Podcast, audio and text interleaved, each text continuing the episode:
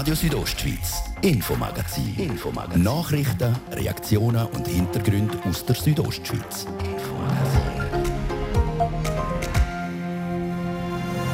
Die vierte Landessprache bewegt Bundesbern. Es war für uns eine grosse Freude, wo der Bundesrat in Cassis sagt, wir sollten uns doch auch mal auseinandersetzen, wie wir die Romanchien sichtbarer machen können. Wie das gelingen soll, wir berichten. Und schwierige Zeiten für den Bündner Breitensport. Wir wissen nicht, wie lange, in was für eine Krise wir da noch wirtschaftlich kommen werden. Und deswegen haben wir schon gewisse Sorgen.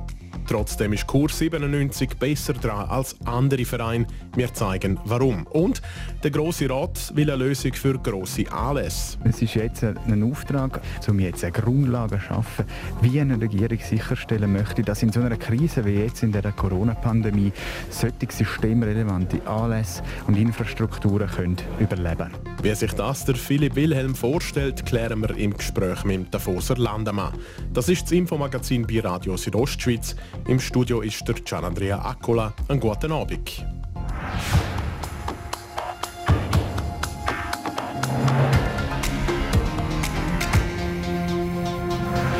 Am 20. Februar 1938, also morgen vor 83 Jahren, ist es wo die rätoromanische Sprache per Volksentscheid offiziell zu der vierten Landessprache der Schweiz erklärt worden ist. Passend auf das Datum ist heute in Bern die Woche im Zeichen der rätoromanischen Sprache eröffnet worden. Eingeladen hat der Bundesrat Ignazio Cassis, auch der Bündner Regierungspräsident Mario Cavicelli und sein Regierungsratskollege John Domenic Parolini. Der Martin de Platzes hat sich vor der Reise von Chur nach Bern mit dem Mario Cavicelli über die spezielle romanische Woche zu Bern unterhalten. Sie, Herr Regierungspräsident Mario Cavicelli, sind eingeladen, zusammen mit dem Regierungsrat John Domenic Parolini vom Bundesrat Ignazio Cassis nach Bern. Der Ignazio Cassis ist bekannt, dass er Fan ist vom Kanton Graubünden. Ist diese Woche lanciert worden von ihm oder sonst von einer romanischen Organisation? Wir haben einen stetigen Austausch mit dem Bundesrat Ignazio Cassis, äh, logischerweise natürlich vor allem auch wegen der anderen Minderheitssprache, wegen dem Italienischen, wo wir immer wieder darauf aufmerksam machen, dass wir auch vier italienischsprachige Täler haben, dass das italienischsprachige Thema nicht nur ein Tessiner Thema ist. Das ist im Ignazio Cassis natürlich sehr, sehr präsent und auch sehr, sehr wichtig. Und es ist darum äh, für uns äh, eine große Freude gewesen, wo er es war, der Bundesrat Ignazio Cassis, der sagt, wir sollten uns doch auch mal auseinandersetzen, wie wir die Romanchien sichtbarer machen die andere äh, äh Minderheitssprache in der Schweiz. Und somit ist es also von ihm ausgegangen, dass er gesagt hat, er möchte die Emno-Romanschen losieren. Wie Sie es gesagt haben, das heißt, es geht also darum, um die Bedeutung von der rätoromanischen Sprache auf nationaler Ebene noch mal präsenter zu machen. Es geht darum, darauf hinzuweisen, dass wir vier Landessprachen haben, eben auch das Romanische. Es geht darum, äh, darauf hinzuweisen, dass das letztlich auch die Identität, die Kultur von der Schweiz ausmacht, ob man nun Romanisch kann oder nicht. Aber wir sind alle doch froh und stolz, haben wir auch die romanische Sprachgemeinschaft. Und er hat darauf hingewiesen, gerade auch als Außenminister, als selber Vertreter von einer anderen Minderheitssprache, äh, dass das immer wieder Wert sind, wo auch bei der großen Mehrheit, auch sogar in der Außenpolitik, immer wieder wertschätzt wird und dass das für ihn darum ein Grund ist, um das zu lancieren. Ich gehe davon aus, dass es äh, tatsächlich natürlich auch eine große Anerkennung äh, hat für die Romanschie, wenn das äh, sich dann jährlich wiederholen wird. Würdenträger, hohe Würdenträger internationaler Politik, Ständeratspräsident, Nationalratspräsident oder auch der Bundespräsident in ihren Eröffnungsreden probieren sie also die meisten das Romanische auch mit reinzunehmen.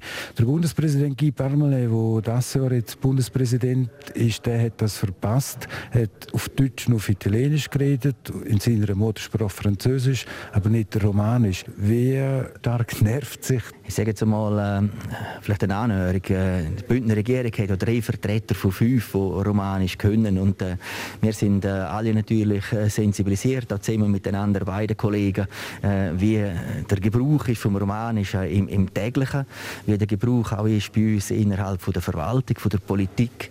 wir haben aber natürlich auch Verständnis, dass es dann letztlich halt dann die schwierig ist, Französische, an das Romanische oder an das Italienische dann letztlich auch zu denken.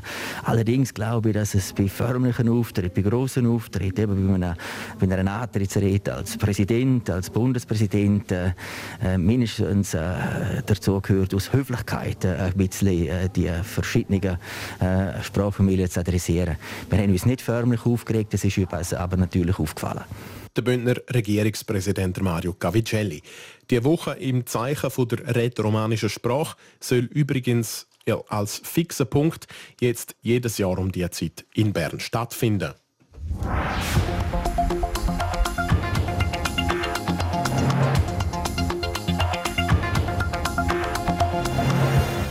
Regionen in Graubünden, wo Corona-bedingt Grossveranstaltungen aus Kultur, Wirtschaft und Sport nicht können durchführen haben Millionen von Franken an Wertschöpfung verloren. Damit touristische Flaggschiffe wie ein Spengler Cup, ein Engadin Skimarathon oder die Higa Chur in Zukunft wieder können stattfinden hat der SP Grossrat und der Foser Landemann Philipp Wilhelm von der Regierung gefordert, zum prüfen, wie dass man die Grossveranstaltungen könnte unterstützen.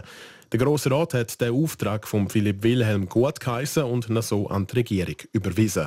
Der Martin de Platzes hat nachher mit Philipp Wilhelm geredet. Ihr Auftrag ist überwiesen worden. Wie soll jetzt die Forderung in der Praxis aussehen nach Ihrem Gutdünken?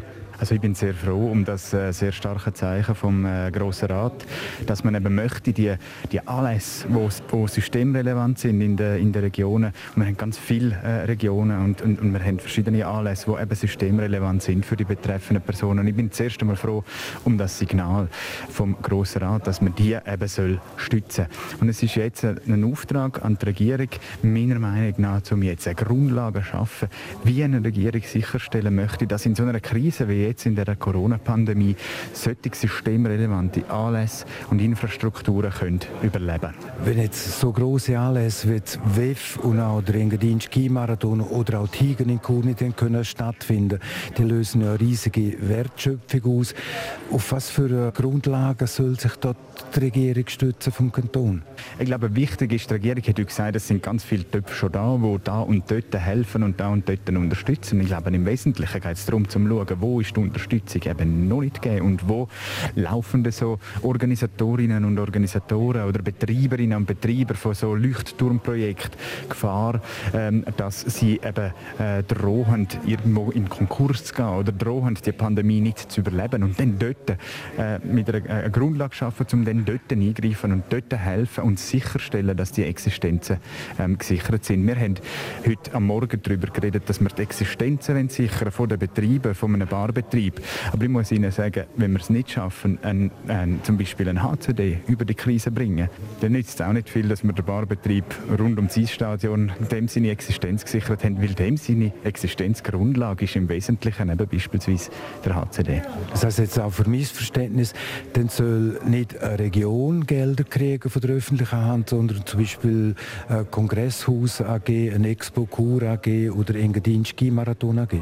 Da habe ich auch Vertrauen jetzt in die Regierung und, und in, in, das Wirtschaftsdepartement, dass es in der Lage ist, da jetzt wirklich auch einen guten Modus zu finden, einen guten Mechanismus zu finden, ähm, wie man die doch auch unterschiedlichen Situationen möchte anschauen und, und dann einen Modus finden, wie man die anlässt, die Veranstaltungen oder respektive die Veranstalter möchte unterstützen.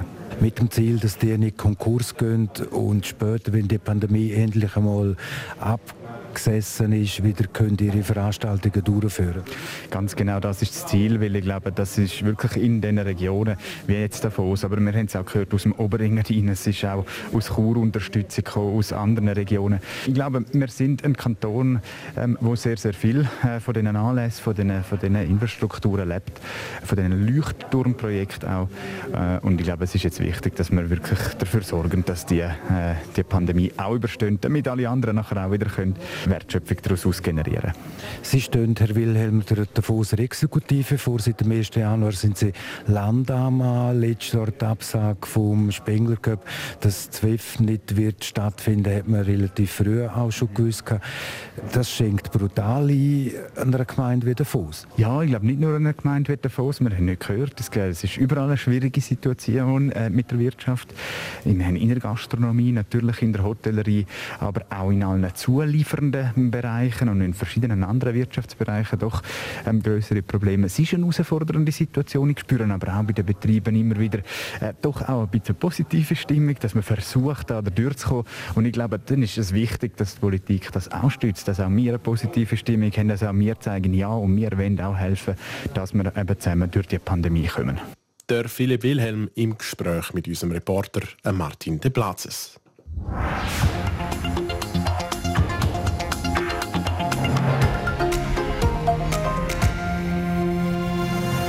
Es ist jetzt ziemlich genau ein Jahr her, seit das Coronavirus unser Leben auf der Welt auf den Kopf gestellt hat. Plötzlich ist alles abgefahren worden, Läden sind geschlossen, Events sind abgesagt und Restaurants sind dicht gemacht worden.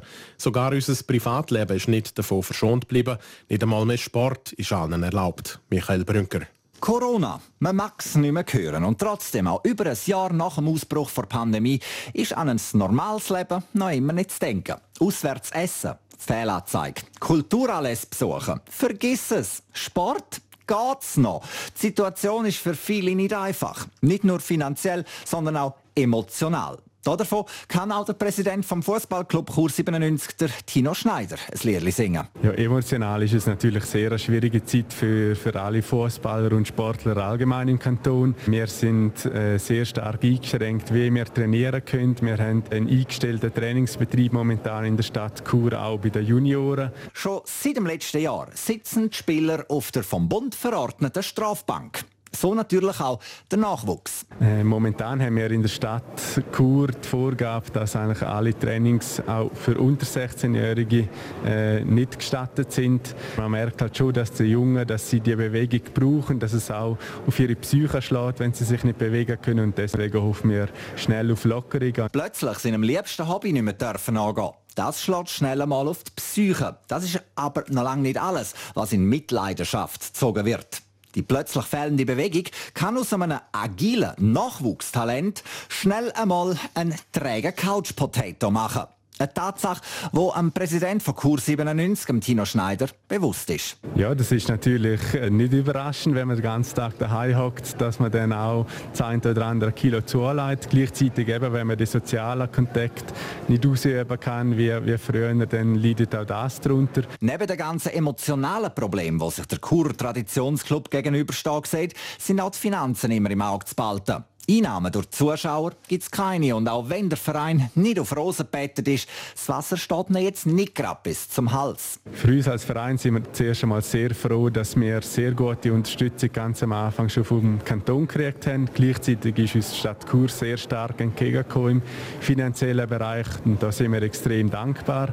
Und wegen dem sind wir plus minus so auf einer schwarzen Null. Sorgenfalt auf dem Gesicht von Tino Schneider gibt es aber trotzdem. Und die entstehen vor allem in einem Bereich, wie er uns verraten hat. Sponsoren. Wir wissen nicht, wie lange, in was für eine Krise wir da noch wirtschaftlich kommen werden. Und deswegen haben wir schon gewisse Sorgen, dass langfristig gewisse Sponsorenbeiträge weggehen werden, dass es schwieriger wird, zum neue Sponsoren zu gewinnen und dass wir da den Gürtel dann auch ein bisschen enger schnallen müssen. Wegen dem fehlenden Training ist ein Abrutsch in eine tiefere regionale Liga aber nicht zu befürchten. Denn es geht ja allen Clubs so. Und es sollten sich ja auch alle ans Trainingsverbot halten. Trotzdem aber gibt es etwas, was Tino Schneider Sorgen macht. Was ich einfach als Nachteil sehe, ist, dass wenn die zweiten Mannschaften von der Profibetriebs, also die U21-Teams, die haben eigentlich uneingeschränkt können weiter trainieren, die haben auch Testspiele etc. können durchführen und das denke ich ist schon ein größerer Wettbewerbsvorteil für die Vereine und da hoffe ich doch schon auch, dass der Verband da noch reagiert und, und schaut, dass das nicht irgendwie völlig ausartet. Aktuell sieht es danach aus, als ob am 1. April der Trainings- und damit auch Spielbetrieb dann wieder aufgenommen werden darf. Ein bisschen regionaler Fußball im Frühling mit Fans und top motivierten Spielern. Ein Hattrick, wo viele schon so lange darauf warten. Der Sport kehrt also aus der vom Bund verordneten Zwangspause zurück.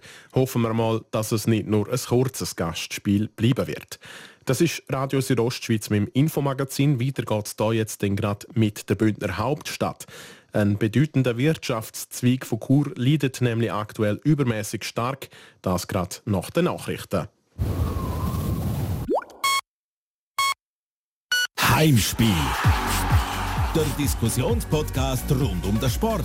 Klick dich rein auf südostschweiz.ch/podcasts. Ciao a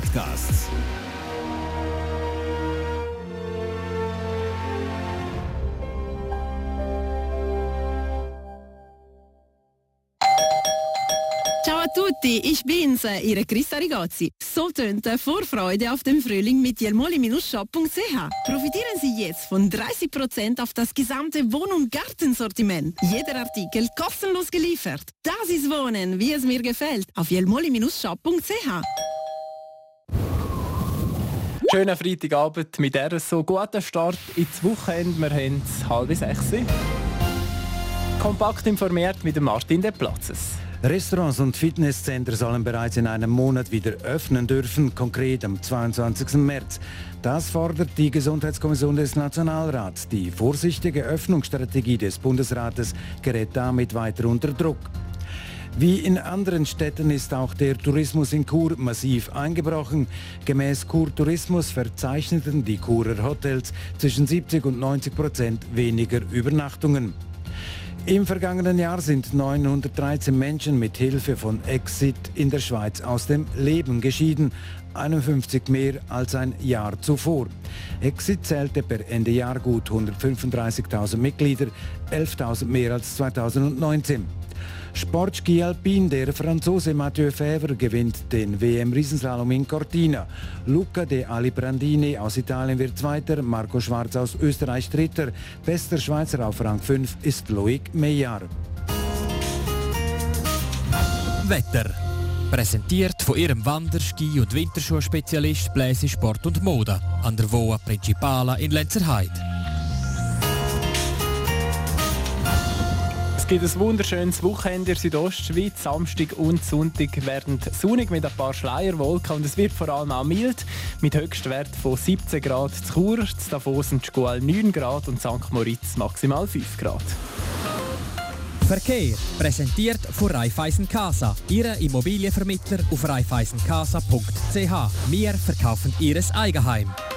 Der Feierabendverkehr macht sich bemerkbar zu Chur zwischen dem Rosenhügel und Chur Süd in Richtung Chur Süd. Dort kann es stauen, dann auch auf der Kasernenstraße in beiden Richtungen, auf der Massanderstraße stadtauswärts und auch durch das Weltstörfli. Allen unterwegs eine gute Fahrt.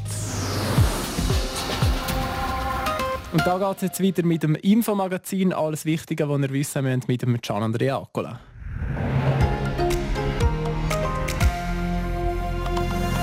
Radio Südostschweiz, Infomagazin. Infomagazin. Nachrichten, Reaktionen und Hintergründe aus der Südostschweiz.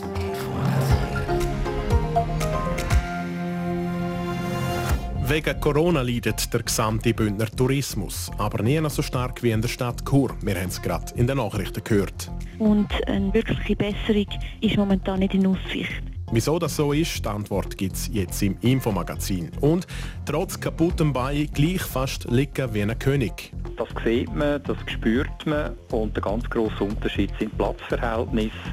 Man hat halt einfach privat, halt privat, Einerzimmer, max Zweierzimmer.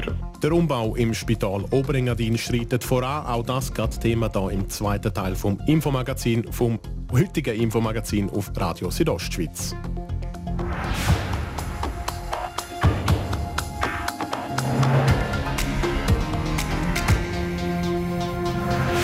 Graubünden ist ein Ferienkanton, wo jedes Jahr viele Gäste begrüßen darf. Auch in Zeiten von Corona gibt es ein paar Destinationen, die zumindest zeitweise gut besucht sind, wie zum Beispiel auch Rosalenzer Heide oder auch Flims und Lags. In der Stadt Chur sieht das ganz anders aus. Nach Jahren von Rekordwert nach Rekordwert bei der Logiernächte ist der Tourismus jetzt fast komplett abgestorben. Jasmin Schneider. Der Tourismus in der Stadt Chur ist lahmgelegt. Und das nicht erst seit gestern. Sagt Leonie Liest, Direktorin der Tourismusorganisation Chur Tourismus. Die Stadt Chur leidet nachhaltig seit dem März 2020 und eine wirkliche Besserung ist momentan nicht in Aussicht. Denn im Gegensatz zu typischen Feriendestinationen in den Bergen hat Chur nicht so von inländischen Gästen profitieren. Gäste von Chur fallen nämlich eher in andere Kategorien. Die Hälfte von unseren Gästen sind ausländische Gäste, die haben gefehlt. Wir haben viele Gruppenreisen, die haben eigentlich fast nicht stattgefunden. Dann haben wir über die Hälfte von unseren Gästen sind Geschäftsreisende, die sind auch nicht gekommen. Dann haben wir auch viele Bahngäste. Auch das wieder ein Punkt, der nicht stattgefunden hat. Heisst, gerade viele Gäste hat die Stadt Chur im letzten Jahr nicht gehabt. Das haben auch die Churer Hotels zu spüren gekriegt, sagt der Kurt Künzli. Er ist der Präsident von Hotellerie Suisse Graubünden von der Sektion Chur und Umgebung. Man kann generell davon ausgehen, dass es einen Einbruch gegeben hat zwischen 70 und 90 Prozent je nach Betrieb. Also sehr erheblich. Und das trifft natürlich die Betriebe in Chur sehr stark. Und trotz der fehlenden Gäste, der Berg an Kosten, die gleich gezahlt werden müssen, ist enorm. Darum sind wir natürlich froh, dass wir die Kurzarbeit haben. Die hilft natürlich sehr stark. Und das Zweite sind die Härtefallmaßnahmen vom Bund und Kanton, die jetzt auch zum Greifen kommen. Auf Seite der Stadt Chur will man helfen. Zwar nicht mit direkten Beiträgen an die Hotels, aber am Stadtpräsident Urs Marti liegt der Churer Tourismus am Herzen. Wir haben letztes Jahr schon reagiert darauf, aber indirekt. Wir haben über die äh, Vermarktungsorganisation Kulturismus haben wir Gelder gesprochen letztes Jahr. Wir haben schöne Summe im Verhältnis zu dem, was wir sonst zahlen, eigentlich können dazugeben. Und auch im Budget 2021 haben wir nochmal eine Summe aufgenommen. Wir probieren also indirekt die Vermarktung wieder äh, zu unterstützen. Neben dieser Unterstützung sind auch die geplanten Lockerungsschritte vom Bundesrat ein weiterer Hoffnungsschimmer für den Churer Tourismus. Aber ganz so schnell wird sich die Situation laut der Leonie Liesch, der Direktorin von Chur Kulturtourismus nicht ändern. Mir sagt halt schon, dass Städtetourismus nachhaltig leiden wird. Die Geschäftsreisen die werden nicht einfach von heute auf morgen mit Knopfdruck wieder so stattfinden, wie sie stattgefunden haben. Also ich denke, es wird ein langsames Auffahren sein, bis wir wieder eine gewisse Normalität haben, Anführungs- und Schlusszeichen. Und ob der Churer Tourismus denn je wieder auf dem gleichen Niveau wie vor der Pandemie sein wird, ist für Leonie Liesch heute noch nicht vorhersehbar. Ein paar Hoffnungsschimmer sieht man also vielleicht, das wo schon am Horizont. Allzu positiv sind zumindest die kurzfristigen Aussichten für den Kurstadttourismus, aber noch nicht.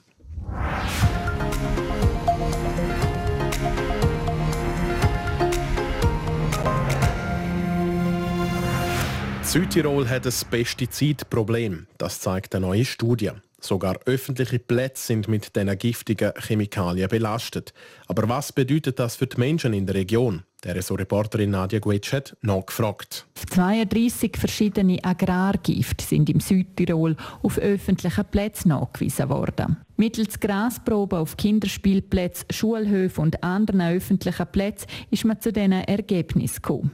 Die wichtigste Aussage von der Caroline Linhardt, Erstautorin der Studie, ist folgende. Dass es eine ganz jährliche Belastung mit Pestiziden gibt von äh, Nicht-Zielflächen. Konkret heißt das, dass wir Pestizide im Frühling, im Sommer, im Herbst und überraschenderweise auch im Winter nachweisen mussten.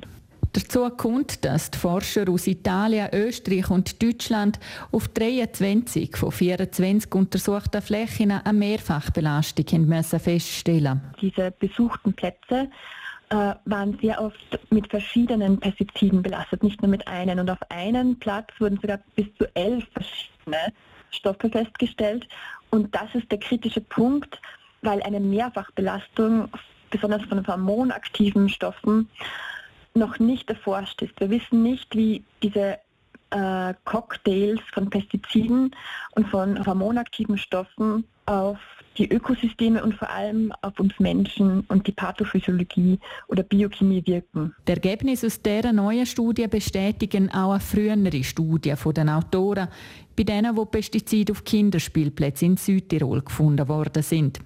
Auch wenn die gefundenen Konzentrationen niedrig sind, gibt Caroline Linhardt zu bedenken, dass diese Exposition auf sehr geringen Level äh, schon sehr lange andauert. Und da es sich mehr als ähm, 76 Prozent um hormonaktive Substanzen handelt, die eine nicht lineare Dosis-Wirkungsbeziehung haben, ähm, muss man auch davon ausgehen, dass sehr geringe Konzentrationen möglicherweise über einen, über einen langen Zeitraum negative äh, gesundheitliche Auswirkungen haben. Für Caroline Linhardt und ihr Forscherteam ist darum klar, es braucht jetzt dringend Handlungsbedarf zur Verminderung von Pestizidabdrift. Und in der Folge auch, weil es wird nie gänzlich möglich sein, mit mm, noch mehr Technologien, veränderten Spritzdüsen und Auftragemethoden dass die synthetischen Pestizide reduziert werden müssen, ähm, wenn nicht sogar komplette Alternativen dafür gefunden werden müssen. Zudem braucht es ein längeres und grösserflächiges Monitoring, sagt Caroline Linhardt. Das, um das Ausmaß der Pestizidbelastung in der Umwelt festzustellen. Mittels Messungen in der Luft, im Boden und auch bei Früchten und Gemüse in Gebieten mit grossen Agrarflächen will man das herausfinden.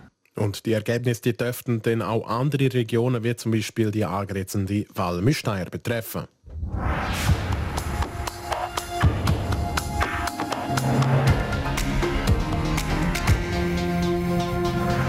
Vielleicht schmeckt es noch ein bisschen nach Farbe, dafür ist es nigelnagel neu. Seit dieser Woche dürfen Patienten im Spital Oberengadin die umbauten Zimmer besuchen. Danina Hartmann berichtet. Engadiner Stil an der Wand, eine indirekte Beleuchtung hinter dem Bett, eine Kaffeemaschine und stylisch eingerichtet.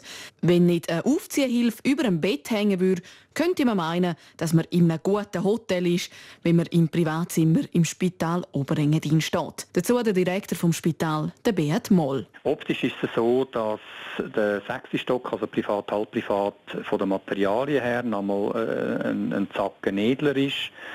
Das sieht man, das spürt man und der ganz grosse Unterschied sind Platzverhältnisse. Man hat halt einfach privat, halb privat, Einerzimmer, max Zweierzimmer und im allgemeinen Bereich hat es eben durchaus auch mal Dreier- oder Viererzimmer.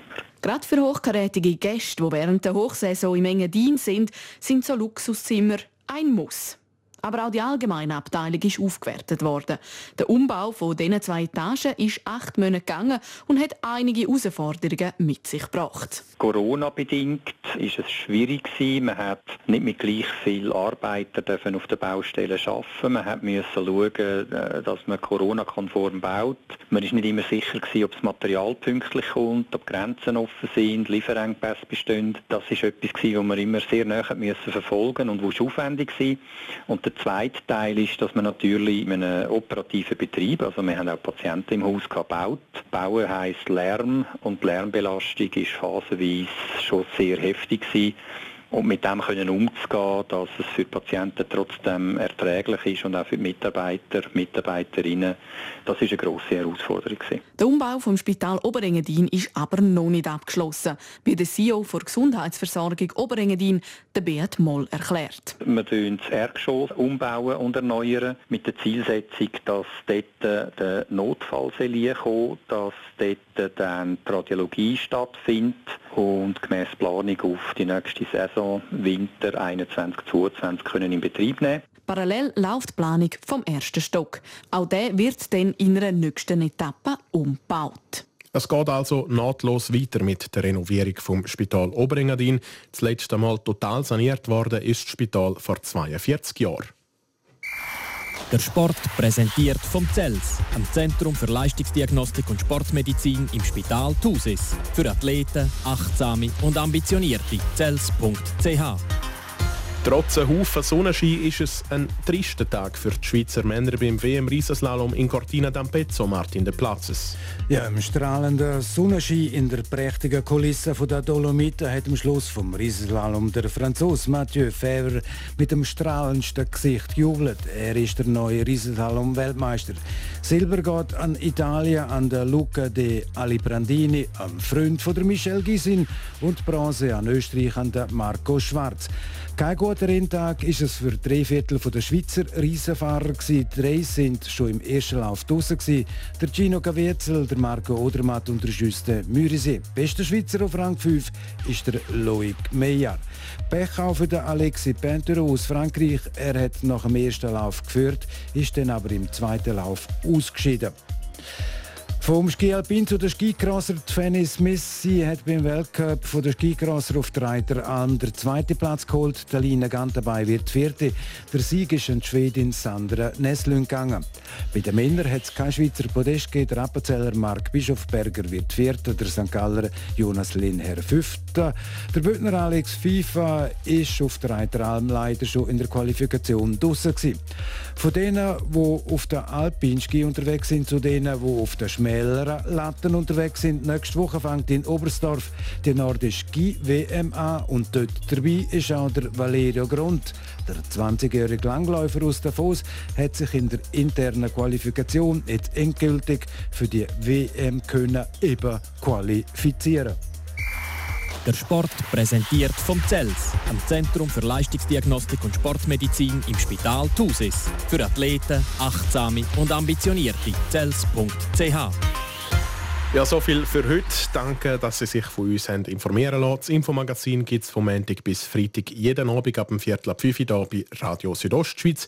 Jederzeit auch im Internet unter rso.ch zum Nachlesen und natürlich auch als Podcast zum Abonnieren. Am Mikrofon verabschiedet sich der Gian Andrea Accola. Einen schönen Abend.